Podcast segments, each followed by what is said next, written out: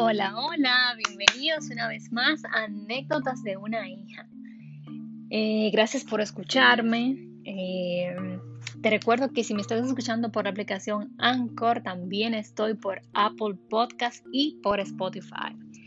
En esta ocasión tenemos un, episodio nuevo. Este sería nuestro cuarto episodio y a este episodio pues lo he titulado con, una, con un título eh, interrogante y es, ¿son buenas las iglesias? Y quise hacer esto porque precisamente estoy entrando, o sea, lo que me toca leer ahora mismo eh, en la Biblia es ya entrando en el libro del Apocalipsis de San Juan. Sí, sí, un libro muy, muy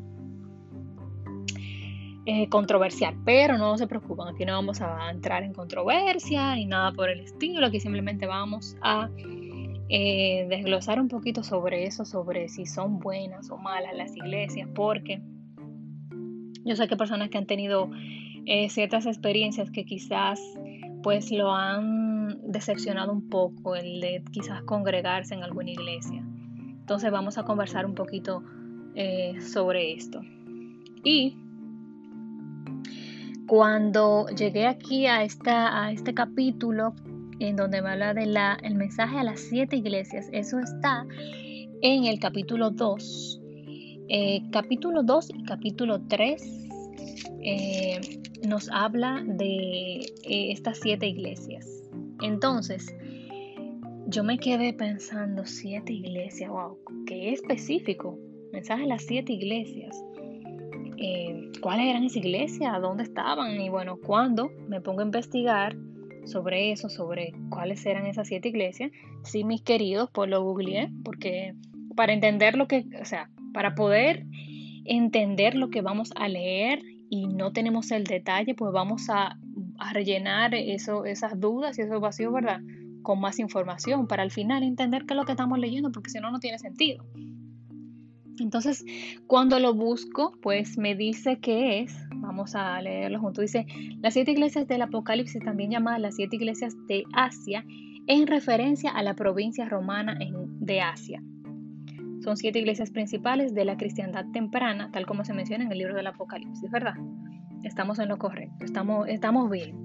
Entonces, pero me llegó una duda tremenda, digo yo, Dios mío, pero si esto es para esas siete iglesias que estaban ubicadas en la provincia romana de Asia, así, o sea, en esos lugares, eh, esas iglesias que realmente eran como comunidades, o sea, aquí no se hace referencia a la iglesia como un lugar físico, sino esas comunidades, esos pueblitos que eran de creyentes, eh, de cristianos. Entonces, a esto que se refiere con, esas, con esas iglesias, esas siete iglesias. Y me quedé con esa duda. Entonces, ¿cómo yo le aplico? ¿En dónde entramos nosotros ahí si nosotros estamos muy lejos de ahí?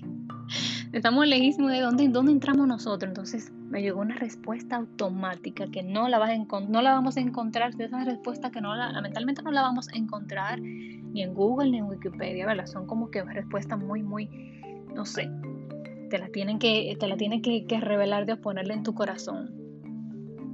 Y pues Dios puso en mi corazón lo siguiente, me dijo, o sea, hija, hija mía, recuerda que mi palabra es la misma de hoy, mañana y siempre. Entonces yo, oh, ya, caí, papá, gracias por tu respuesta. O sea, tú eres tan omnipresente, tú eres tan todo, que tú sabías que para toda la vida vamos a tener los mismos patrones no importa si hacen 100 años, un siglo, lo que sea. O sea, el ser humano va a tener los mismos patrones siempre por nuestro,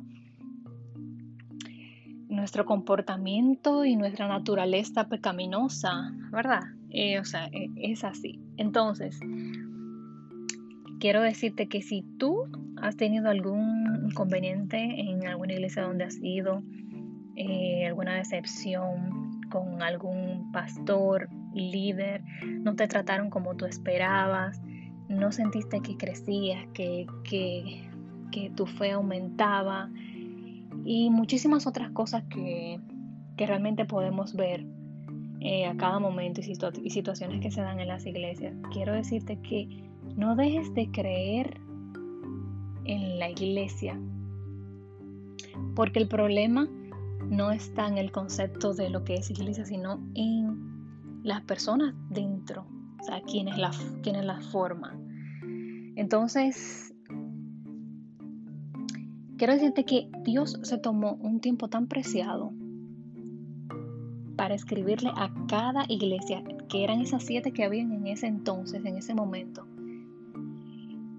Él se tomó un tiempo tan preciado para enviarles un mensaje a cada una. Y aquí me gustaría que si tú has tenido esa experiencia, esa no muy buena experiencia con las iglesias, pues que te leyeras estos, te leyeras el libro del Apocalipsis, en esos capítulos específicamente, el 2 y el 3, para que tú puedas entender que no se trata del lugar físico, que si estuviste en, una iglesia y no recibiste y no, no, viste ahí lo que, lo que se suponía que tú tenías que, ver, pues simplemente, si viste pecado ahí, huye del pecado, porque la única manera de tú librarte de él es huyéndole, es corriéndole, saliendo de ahí.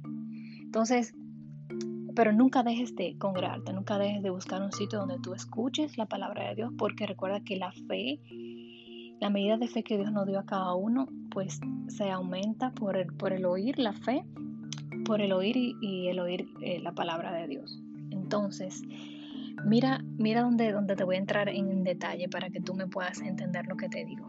Por ejemplo, ¿Cuál fue el mensaje que tú crees que Dios a través de Juan, del apóstol Juan, pues le envió a cada una de estas iglesias?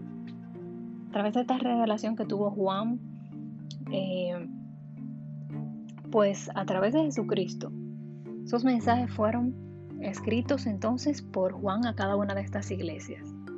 ¿Y qué tú crees que Dios le, le, le dice en esos mensajes a cada una de estas iglesias? ¿Qué tú crees que son cosas bonitas?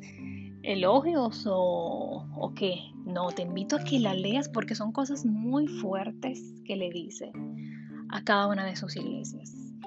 Entonces, lo bueno es, lo lindo es lo que te voy a decir ahora mismo y es lo siguiente. Por ejemplo, el mensaje que le, le envía Dios a la comunidad de o a la iglesia de Efeso. Dice, yo conozco tus obras y tu arduo trabajo y paciencia y que no puedes soportar a los malos y has probado a los que dicen ser apóstoles y no lo son y los has hallado mentirosos. Y has sufrido y has tenido paciencia y has trabajado arduamente por amor de mi nombre y no has desmayado. Pero aquí, mira lo que dice aquí. Dice, pero tengo contra ti que has dejado tu primer amor. Recuerda por tanto de dónde has caído y arrepiéntete ¿Mm?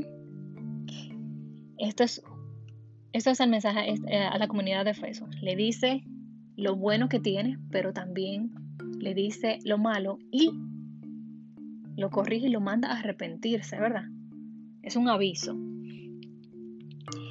Entonces, a la, el mensaje que le da a, por ejemplo, la iglesia de, de Pérgamo, le dice, yo conozco tus obras y donde moras, donde está el trono de Satanás, pero retienes mi nombre y no has negado mi fe, ni aun en los días eh, en que anticipas mi, mi testigo fiel fue muerto entre vosotros de donde mora Satanás. Pero tengo unas pocas cosas contra ti, que tienes ahí a los que retienen la doctrina de Balán, que enseñan a Balán a poner tropiezo ante los hijos de Israel, a comer de las cosas sacrificadas y los ídolos y a cometer fornicación. ¿Ves cómo el mensaje va cambiando a cada una? Entonces aquí a la iglesia de Esmirna y a la iglesia de la comunidad de Filadelfia, que entre las siete fueron las dos que yo encontré que, aparentemente estaban por la línea, como decimos en buen dominicano, porque Dios no, no las corrige, sino como que y le dice que retengan lo que tienen, es decir, que van en buen camino. Le dice a la de Esmirna, no temas en nada lo que vas a padecer. He aquí, el diablo echará a alguno de vosotros en la cárcel para que seáis probados y tendráis tribulación por 10 días. Aquí incluso hasta le manda un aviso de lo que va a hacer el enemigo. Entonces, le dice que tenga paciencia, que no, que, que no tema. Entonces, a la iglesia de, de Filadelfia pues le dice algo parecido, le dice, por cuanto has guardado la palabra de mi paciencia, yo también te guardaré de la hora de la prueba para que, de la prueba que ha de venir sobre el mundo entero, para probar a los que moran sobre la tierra. Eh, eh, a estas dos le, le, dice cosas buenas, pero a todas las demás, pues las corrige y las manda a arrepentirse. Y le está hablando a las personas que forman esa iglesia en cada comunidad. Entonces, es donde te digo que el problema no es en la iglesia. Tú no tienes que dejar de, congregarte y de ir a un sitio a buscar, a escuchar la palabra de Dios si no te sientes cómoda en un lugar, si tú no entiendes, si tú sientes que ahí te vas a perder, pues corre y ve a otra y, vas a ver que sí, que vas a encontrar un lugar donde, donde Dios va a hacer maravillas y te va a bendecir grandemente porque tú estás buscando de Él, estás haciendo, estás congregándote, por algo Él fundó las iglesias. Eh, y quiero decirte que si no si no, pues si no te congregas en ninguna, pues que le des la oportunidad. Si no has tenido ninguna de estas malas experiencias que te mencioné y es la primera vez que me escuchas o has tenido la inquietud, pues te invito a que le des una oportunidad a una iglesia.